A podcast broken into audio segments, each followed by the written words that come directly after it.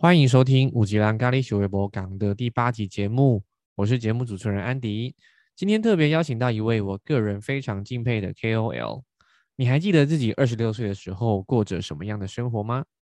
安迪二十六岁的时候才刚退伍，还在为人生找方向。而今天的来宾在二十六岁就已经登上雅虎奇摩财经的首页专访，真的是非常厉害。欢迎今天的来宾李白小姐，耶！Hello，各位五级郎，大家好，我是李白小姐 Elaine。Hello，Elaine。首先的话呢，跟你请教说，当初为什么会用“李白小姐”这个词啊？其实很特别，但是非常的有记忆点呢。听过的人应该会很好奇，但是也非常的深刻。嗯，其实那时候啊，我会想到这个李白小姐的情境呢，是在一个风和日丽的一个下午。那时候我就躺在床上，对，然后大家应该都知道说，哎，经营自媒体一定就是要有一个名字嘛。可能大家会先想好内容，然后再想名字。那我那时候就想一下，说我的内容就是要否这个理财小白。那时候我就在床上组字，我想说好，那既然我的 TA 呢是理财小白，那总不可能叫财小吧？这样感觉就是 财小很小，对，财富很小，谁会想要看我的内容啊？我就觉得这样太不吉利，很不 OK。所以呢，我就在那边组，意外的组到这个李白，就是哇，太兴奋了！想到李白，你会想到什么？就是那个诗人李白，没错，就是那个浪漫派的这个诗人，对李白，对，那他就是就是一个很经典的人物嘛，就是国小啊，或是国中啊的国文课本里都会出现，所以应该是几乎只要有上过国小啊、国中的人都会知道的一个角色。那可是呢，我跟他不一样，我刚好是女生，然后我这个理呢又是理财的理。那我想大家就会对我比较印象深刻，所以那时候我就决定就是李白小姐了。哦，了解了解，确实在想自己的身份定位的时候，会需要花一点时间在初期，对不对？嗯，以及说自己要怎么称呼自己，就像我的节目那时候在想名字的时候，一开始想的是，嗯，有些人跟你想的不一样，但这实在太普通了，就是会直接划过去的那一种。他说，嗯，好，那如果。概念就像刚刚李白讲的，它的核心，它的受众是理财小白。好了，那他要怎么发想？我的受众是大家想要变有钱嘛？那只是说，嗯，好，那如果中文不行，换台语试试看。哎，发现意外觉得五吉郎就是又好听又好记，觉得很开心，那就嗯，而且很亲民，很很亲民，对不对？很接地气，对不对？我那时候也是这样想啊，就想说，嗯，好吧，那就这个吧。然后就哎，殊不知大家好像都还蛮喜欢的。我想偷偷跟大家讲一个秘密，其实，在李白小姐的一个前身呢，那时候我是取了另一个英文的名字，然后好像就是叫那个 Elaine's Balance Life，那就非常的就是拗口，对对，很拗口，但是就是然后又不很不亲民啦，很不亲民，对对对，会感觉。距离感瞬间拉得很远，十万八千里，从行天宫到外太空这么远的距离。行天宫到外太空。好，我一定要在一直就是一直在想，可是我就先暂定用那一个，后来终于找到一个好的。所以我觉得，如果哎大家想要开始经营自己的自媒体啊、个人品牌，其实先想一个暂时的。那如果你没有很满意也没关系，因为至少你有一个就是 title。那等你这个接到天线，相信你会取到一个哎你自己跟。就是别人都会很满意的一个自媒体的名称。嗯，确实哈，但基本上来说，会先要有一个开始嘛，就是要先开始才才走得下去，不然如果光想名字想半天的话，可能就不会开始了。对，真的，有些人就是困在这个第一步，然后一直无法开始，就会有点可惜。明白，明白。好，那像李白的话，如果要用三个关键字让人家快速认识你，你会用哪三个关键字？我会先用我的身份，就是呃，社群顾问啊，然后还有财商讲师，最后呢，就是爱情长跑选手。爱情长跑选手，这个真的蛮特别的。对，因为我跟我男友呢，从学生时期在一起到现在已经七年了，然后觉得哎，是一个很特别的一个标签，所以呢，就觉得哎，这个可以很值得跟大家分享。七年呢，人家都讲七年之痒，我没有啦，开玩笑。七年确实不容易，因为你刚刚说你二十六嘛，然后往回推，其实就大学就在一起到现在了。嗯，对啊。嗯，明白。哦，那确实也是一段漫漫长路。七年。刻骨铭心的爱情，刻骨铭心的爱情都来了，是不是？好，OK，好，那像当初的话是什么样的契机啊，让李白踏上理财这一条路？嗯，其实是我在就是刚毕业的时候，我觉得现在年轻人很棒哎，就是很多人都是高中啊、大学就开始正视自己的理财，然后有想要开始学习这一块。可是我比现在的人还要晚一点，我是在刚毕业的时候。那我觉得说，因为我一直以来都是念护理嘛，念了也是念了七年。我的生活圈呢，一直都没有人在聊理财这件事情。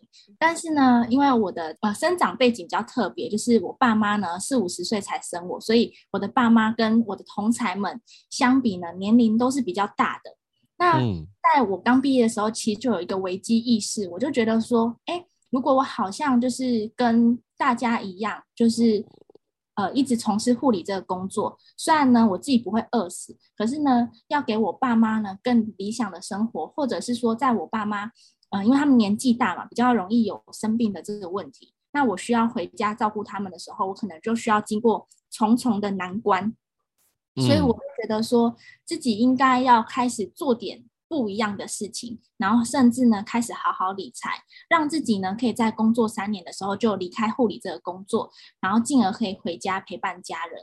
所以那时候我就开始学习理财。那那时候就是没有什么投资自己的意识，也没有学习的习惯，所以那时候就想说，好，那我先买书学习好了，然后或者是说，因为那时候网络的资讯也蛮发达的，就开始有一些理财的 YouTube 频道。那我也会在上面看一些就是相关的资讯，可是我就在执行的过程当中呢，我就发现说，哎，其实每个人、每个作者或是每个就是频道的创办人，他们分享的财商知识啊，或者是说执行的方法都蛮好的，可是套用到我自己身上，好像就没有这么的适合，或是没办法那么的持之以恒。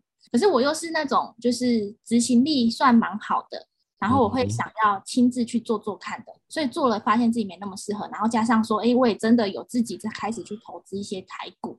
那投资之后啊，我就发现说，哎，我好像不是在投资，我其实在投机，因为我会看到那些 IG 啊，或是 YouTube 都会讲一些嗯不错的公司，然后我就会去投，可是我根本就也看不懂他们的。一些基本面，后来我才知道说，哎，他们其实在分享的时候，其实已经是过了那个时机的，所以变成是我后来在投资的时候，就也不会跟他们有一样的报酬。对，所以一开始我的理财之路并没有那么的顺利。嗯，明白。所以其实会发现到说，就像我们当学生的时候，发现好像什么都要学，但是到底什么适合自己的，可能就会打一个很大的问号，对不对？嗯，对。所以后来我才会就是呃接触到天赋，就是来自英国这这套天赋系统。然后我想要知道说我到底适合什么样的方式，因为就像我刚刚说的，他们分享的东西内容都很棒，可是我不知道到底适不适合我自己。然后嗯，我可能刚开始做很适合，但是时间拉长了，可能一年两年，那还是适合我吗？这我就打一个很大的问号。所以我才会开始接触到自己的天赋。了解，那当时候的话，像你测出来的天赋是明星嘛？因为像安迪本身是地主，你觉得那时候测出来是明星的时候，你有什么感觉？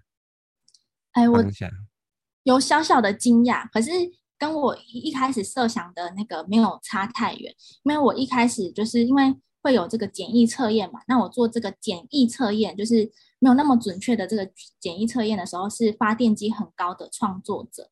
嗯。然后，但是后来测出来是明星的时候，我还蛮讶异的，对，因为就觉得说，哎，我是很天马行空，但是我不知道我有没有很，因为老师一直说，就是，嗯，明星很适合经营个人品牌，但是我是在学生时期的时候很喜欢分享，然后很喜欢分享自己的生活啊，好笑的一些事情，可是到出社会之后，就开始把自己有点小小封闭起来，然后也比较觉得害羞分享吧。所以那时候就变成是我知道自己是明星的时候，我就觉得，哎，我真的适合经营个人品牌吗？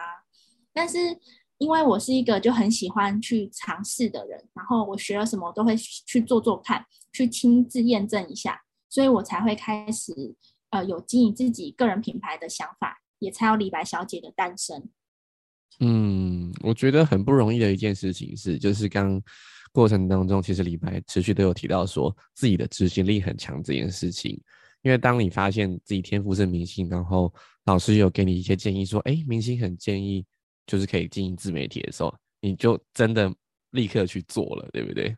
嗯，对，因为我觉得我太好奇这是怎么回事，然后也真的好奇说。真的有像老师说的一样吗？经营个人品牌就会被看见吗？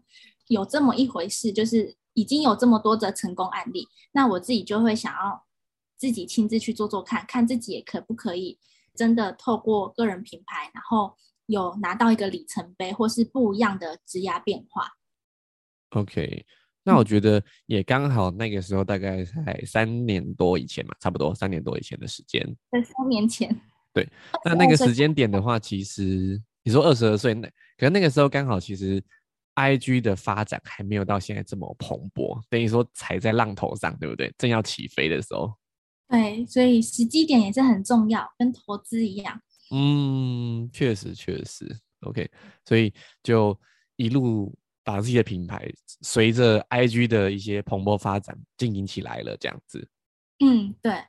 然后那时候也还没有那么多的知识型的创作者，所以哎，其实，在大家看到呃这样子的一个贴文，也还没有那么多理财的内容，所以大家那时候看到说，哎，比起这个就是 YouTube，然后还有 IG 也可以做理财这方面的学习，其实还蛮喜欢的。对啊，因为其实不论是看书或者是 YouTube，有时候会觉得好像，嗯，我觉得是等于有有点距离比较远，但是 IG 的话就是有一点。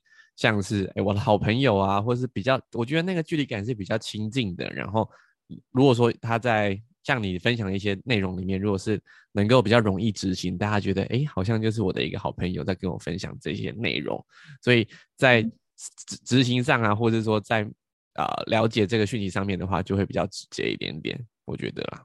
嗯，对。相较之下，因为我会选择 IG，也是因为我本身就是 IG 的重度使用者。人家一打开就是起床会先看赖，我会先看 IG 哦。对，所以选择自己的平台呢，也是要找那种自己真的会每天使用的。嗯，我觉得这某种程度就是一种时代差异。像我 我自己小时候的时候，会那时候就是脸书刚起来嘛，就是脸书的 FB 的重度使用者。那慢慢的到现在。呃，其实下一个世代就是可能李白你们那个时代的话，其实脸书反而没有用这么多，对不对？嗯，我们一开始还没有创脸书的粉丝团，因为我觉得我的 TA 没有在那里。然后 后来后来我经营一年后还两年后有还是有创，因为我就发现说，哎，一样可以触及到。就是就像安迪刚刚说的，就是每个时代常用的平台不一样。那其实不会只有我们这个世代会需要理财的内容，可能像安迪，为什么要这样子？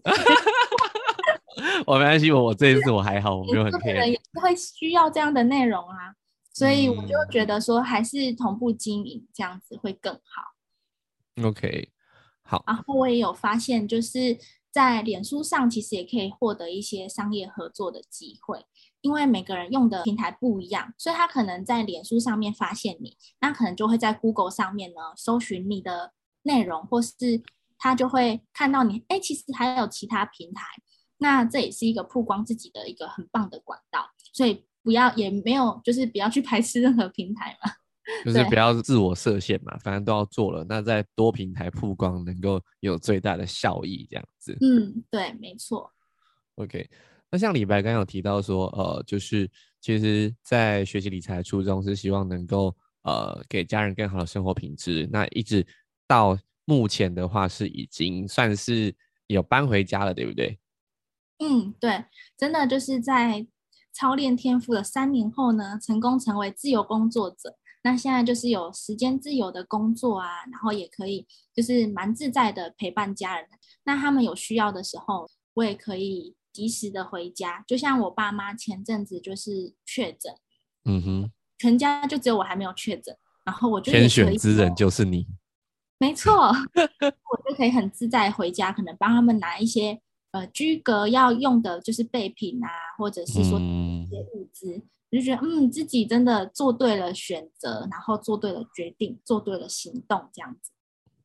OK，讲到这边，其实我就很好奇一件事情，就是呃，在家工作嘛，那这样说你也是个人品牌的自由工作者，那对于一个人在经营个人品牌，同时间又是在家工作，等于说你要非常的有意识的去调节自己的时间。那关于这个部分，你有没有可以跟我们分享一下？你是怎么样去调节你的时间？不论是在工作上啊，或是跟家人相处上面取得一些平衡啊，加上你还有七年长跑男朋友。这样子 哦，对，就是我觉得在从上班族到这个自由工作者，其实最大的差异就是，嗯，你的时间就是可以自己安排嘛。那我觉得就是一开始呢，在这个转换的期间呢，我很容易有一点失衡的地方是在于说，我很容易把一整天的时间排满，就是早中晚都有一个咨询，然后每次其实做一个咨询呢，都会需要有一些事。事前的，就是帮同学做咨询，会需要有事前的，我会需要看一下他的内容，然后到这个事后呢，我会统总结一下我给他的一些方向，然后还有行动方案。所以其实这前前后后其实花不不会少，就是是大于一个小那时候咨询的一小时的时间的。嗯，然后其实咨询完都会需要一个大休息，所以。嗯，那时候我就把早中晚的时间排满，留给同学预约咨询。然后后来我就发现说，哎，这样真的是有点太累了，然后自己也无暇去顾及，就是我可能其他平台的内容。所以啊，就是在调整的过程当中，我就发现说，其实，在自由工作虽然时间很弹性，可是其实你的休息时间也是要排进去的。因为我就发现说，我是成型人，也就是说早上呢工作啊。就是是最有精力，然后脑袋是最清晰的。只要时间越晚呢，我脑袋就会越浑浊，然后思绪就会变慢，效率就会变低。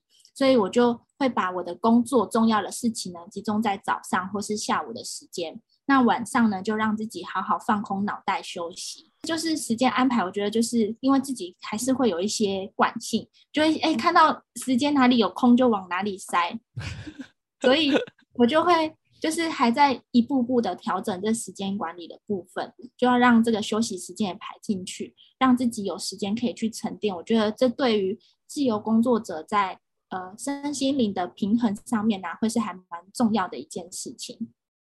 嗯，确实啦。那尤其再加上说，其实李白的天赋是明星嘛，明星的话，其实发现能量也很强，所以。其实对于发现能量强的人，要适度留给自己一些空间，那才会有一些像灵感啊，或者是说不会这么耗能啊。你要补充一些能量，对不对？对，就像是那个李白小姐的名字，也就是在我大休息的时候想出来的。所以灵感呢，不会是在你很忙一直工作的时候突然有蛮好的灵感，通常那种灵感会是在你休息的时候会出现的。所以反而休息对于发电机人也是很重要的一件事情。OK，那像你怎么去平衡？因为刚听起来，其实你在工作上面投入了不少心力嘛。因为毕竟是自由工作者，收入是自己决定的。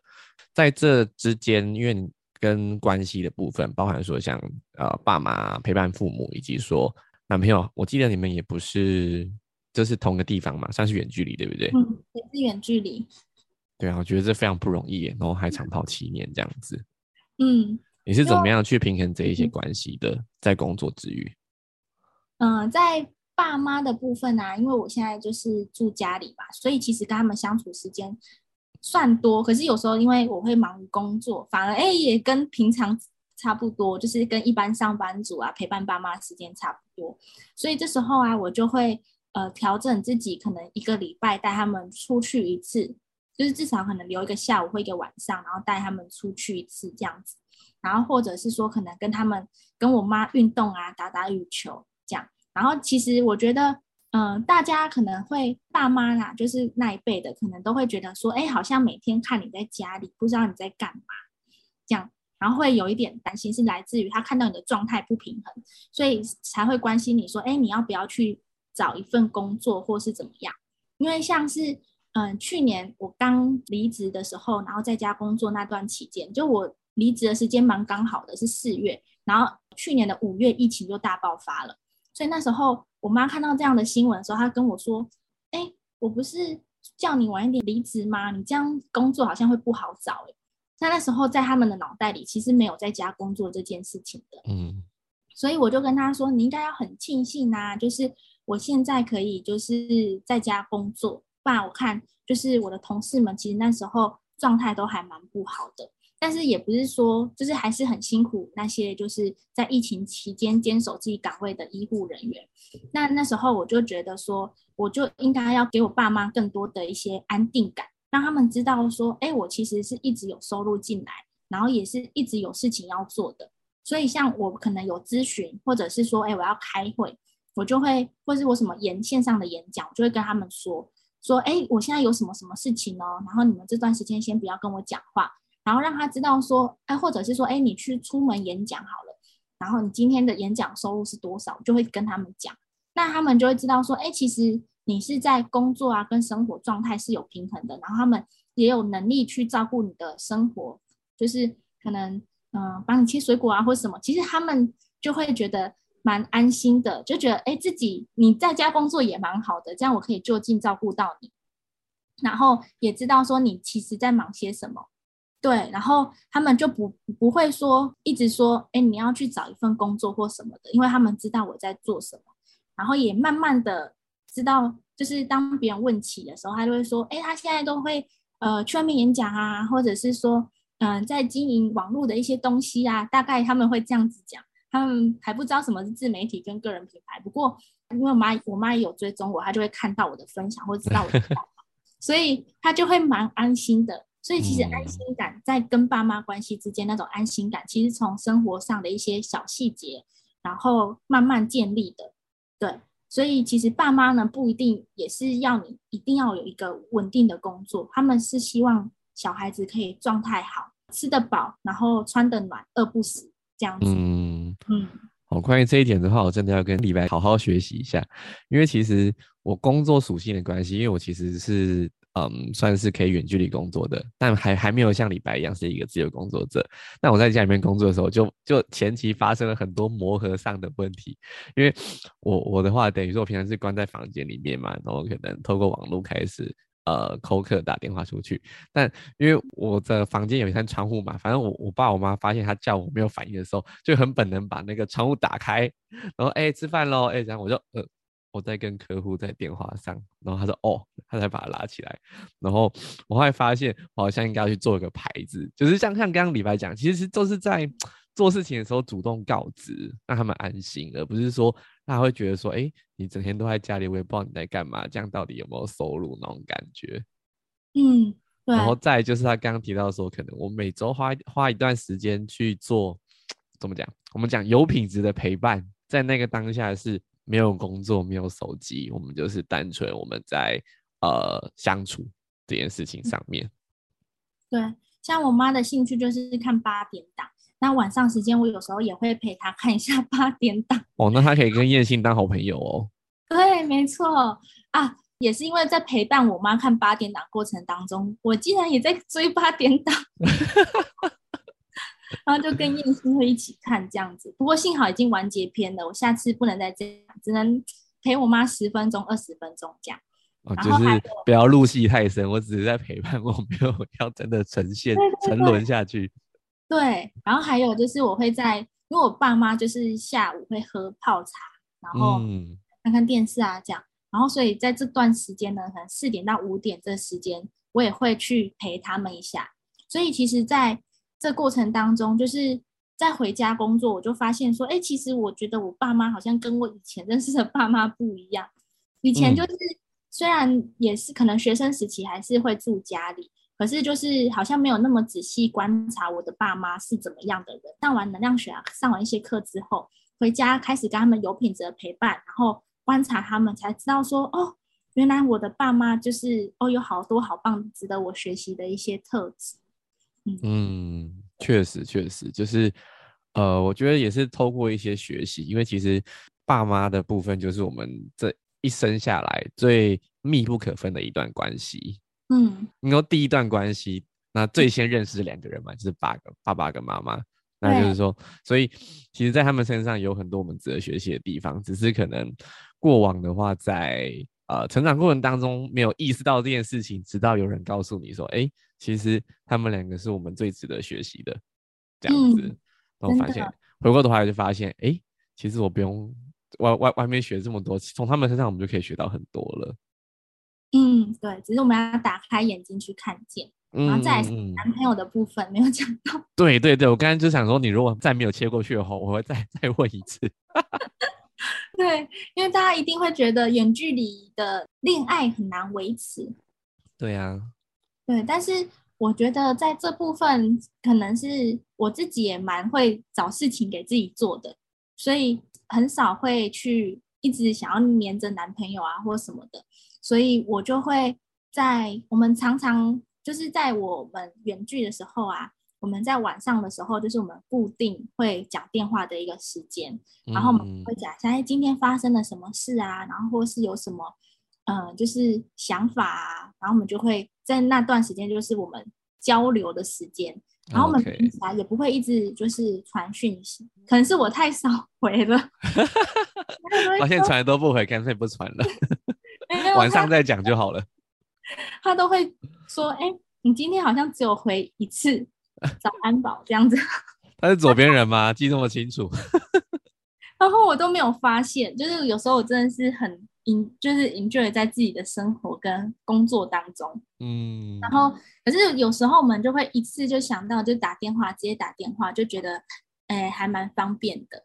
然后在哦，就是我觉得在这个我们的之间相处上面，我也是觉得。学到蛮多的，一直有在进步。就是像跟安迪说的，就是有时候我也会很投入在自己在做的事情当中，所以每次可能来找他的时候啊，那我可能也会排自己的工作。可是后来啊，我就是在排程上会特别避开我来找他的时间。我就希望说，哎，虽然可能我们呃只有相处两天三天好了，那我可以把这个品质陪伴的品质给拉高，让他有。感觉到我好像虽然才这三天，可是却陪伴的品质好像是七天甚至是十天的这种感觉。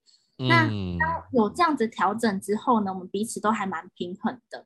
对，不过现在呢，就是时间比较自由嘛，所以其实我们有时候虽然一个月来找他一次两次，但是我们时间是长的，可能会到四五天啊这样子。不过像以前护理师的话，就是会比较难，就是可能一个月只有两天这样。嗯，明白明白。好，那其实听起来就是李白的话也非常用心经营感情这件事情啦。没有办法从以前护理师一周两天，然后走到现在已经默默的就七年了这样子。对，我觉得彼此的互相支持很重要，因为我觉得也是有他的支持，我才可以很安心的放在自己的工作啊，就是很多的事情上面。那如果他一直跟我说，啊，你都没有陪我，或是怎么样怎么样，那我觉得我可能也会 有点分身乏术，就是会有点觉得好像也没办法走到现在。老实说，所以也是很感谢他一直以来的这个支持。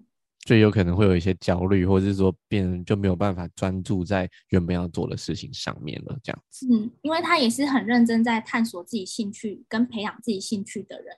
所以变成他其实他有他专注的地方，我有我专注的地方，那我们就可以达到一个平衡，不会变成是依附，就是依赖关系，而是可以互相支持彼此成长的那种关系。OK，我没记错的话，他是一名甜点师，对不对？我常看到你在 IG 上面就是 po 看起来超好吃的千层蛋糕，应该都是他做的吧？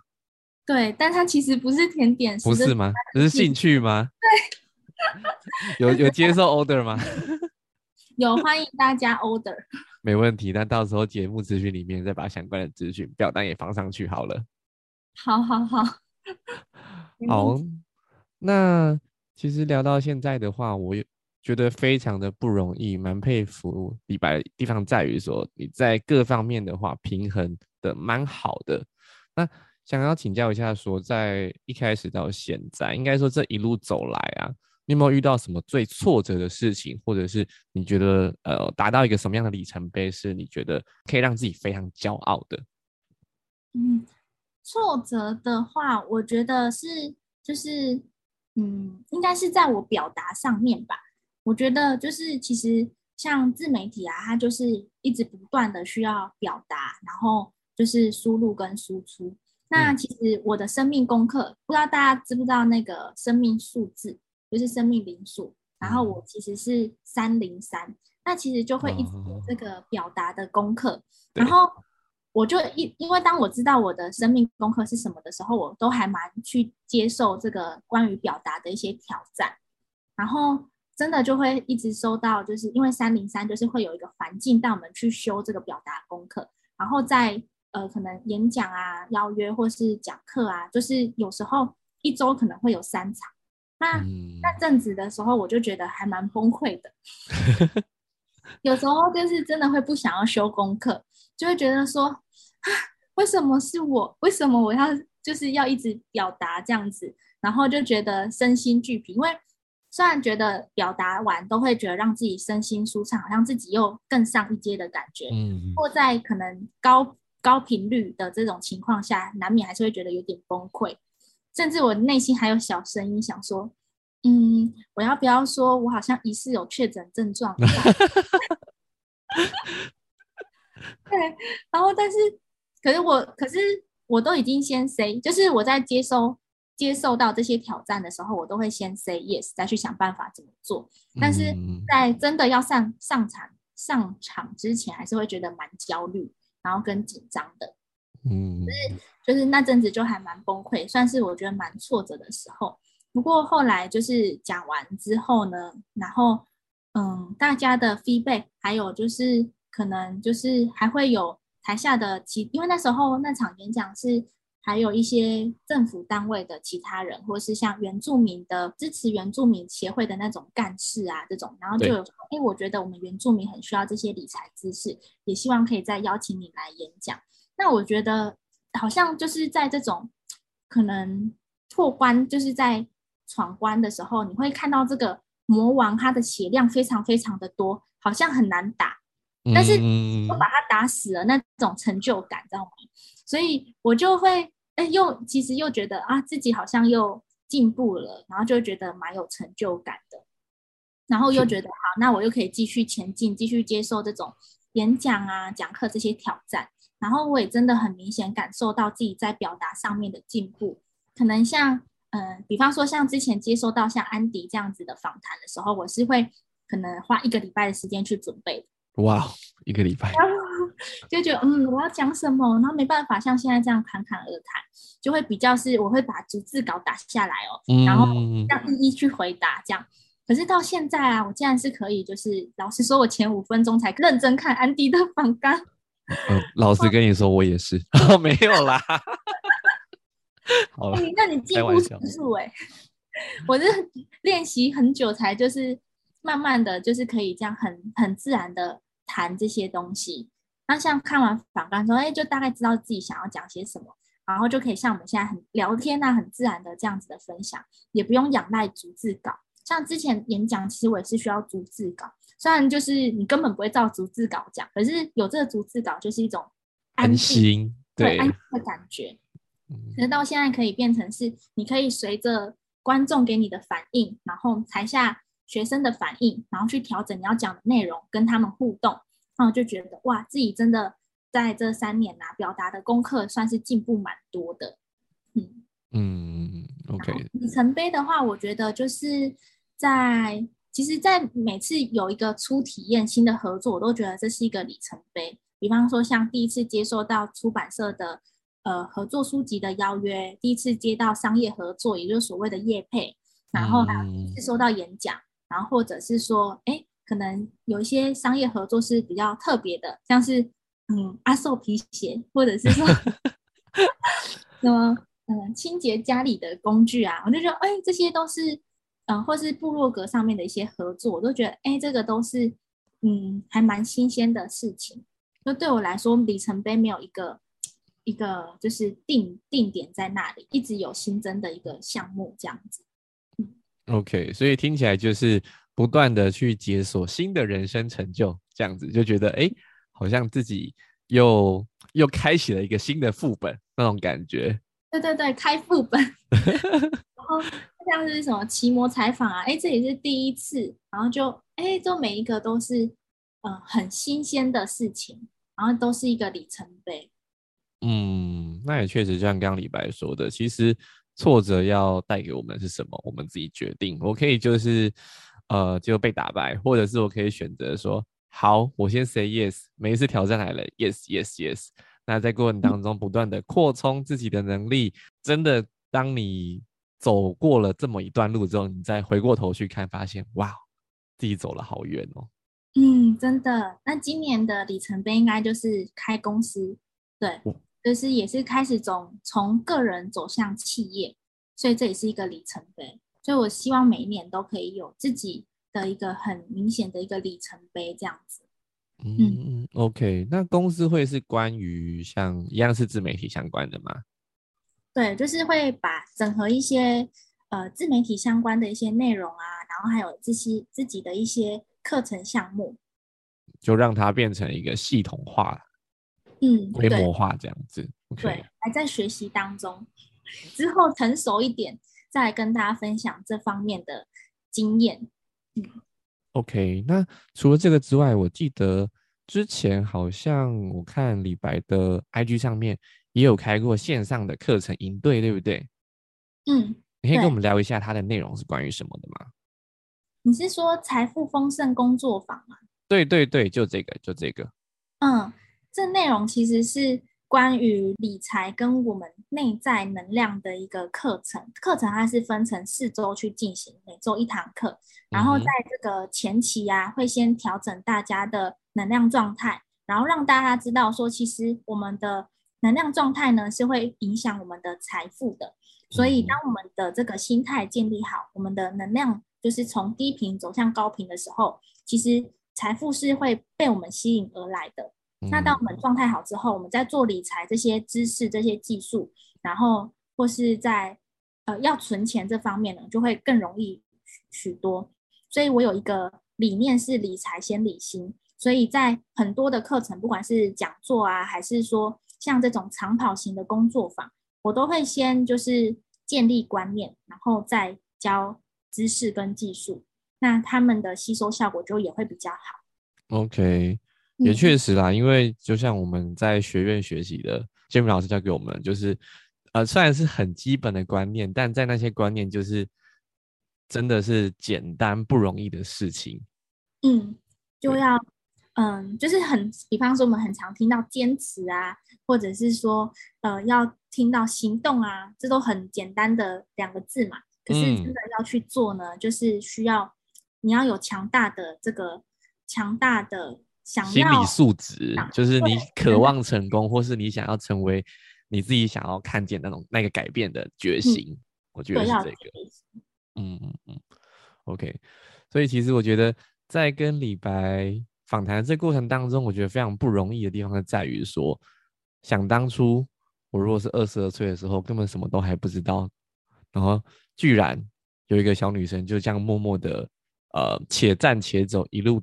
走到今天，成为一个全职的自由工作者，再加上说，哎，接下来要开公司了，真的非常让人钦佩。然后再就是说，我觉得也有很多值得效法的地方，因为你一定是做对了蛮多的事情，才有办法走到今天的阶段。这样子，谢谢安迪。不会，我觉得即便呃我们在聊天的过程当中，我也有很多的学习。那我觉得，大家如果对于李白的一些资讯啊，或者是说像刚刚提到的，呃，营队课程啊、工作坊啊，或者是我觉得他的 IG 也有蛮多干货分享的，大家其实有空都可以去看一下。那我觉得，哪怕有这么一个小的地方是打到你，我觉得那就够了。因为很多时候就是我们忙于工作的同时，没有真的静下来去思考一些真的重要但是不急的事情。因为我在李白身上就看到非常好的一个呈现，就是他是平衡的，而且他知道自己要什么，在平衡的状态底下，他可以没有后顾之忧的持续往前。我觉得这非常不容易。谢谢安迪，谢谢各位五级狼的收听，很开心呢，今天可以把这个嗯，算是这三年呢努力的过程呢和大家分享。对，然后我觉得安迪也是非常优秀、很勇敢的，就是开了自己的这个 podcast，然后突破自己。就是嗯，地主其实是一个很内敛的一个特质。因为在我们上课过程当中啊，其实很常跟安迪同一组。那安迪呢，他跟一般的地主不一样，他的火焰呢是零趴，可是呢，他却愿意啊突破自己的舒适圈，然后一直愿意呢上台跟大家分享。到现在呢，愿意开始经营自己的自媒体五级狼咖喱行为波港，真的是非常的，我觉得非常的棒。我觉得那种愿意尝试自己。呃，可能比较逆流的事情的人都很棒。嗯嗯，我刚刚发现李白果然是高雄人，因为你知道很多人看到那个节目的名称的时候是是念不出来，要想半天这什么意思。刚刚李白念超顺的，我觉得很棒，给你两个赞耶。好，那最后的话，如果今天有朋友啊，或者是呃想要经营自媒体的话，有没有一句话可以帮我们鼓励他们？如果他想要，就是完全是。呃，自媒体小白的情况底下，你会怎么样用一句话来让他们放心开始这样子？你觉得？开始就对了，开始就对了。OK，非常简洁，简有力。没错，我觉得也是这样子，因为你也知道，就是我们一开始在筹备阶段到付诸实行，有的时候就是筹备到最后就不就不开始了，讲太多了。对，然后我觉得说就是。呃，很多人往往就是一直没有开始的原因，是因为内在有很多的这个限制型信念。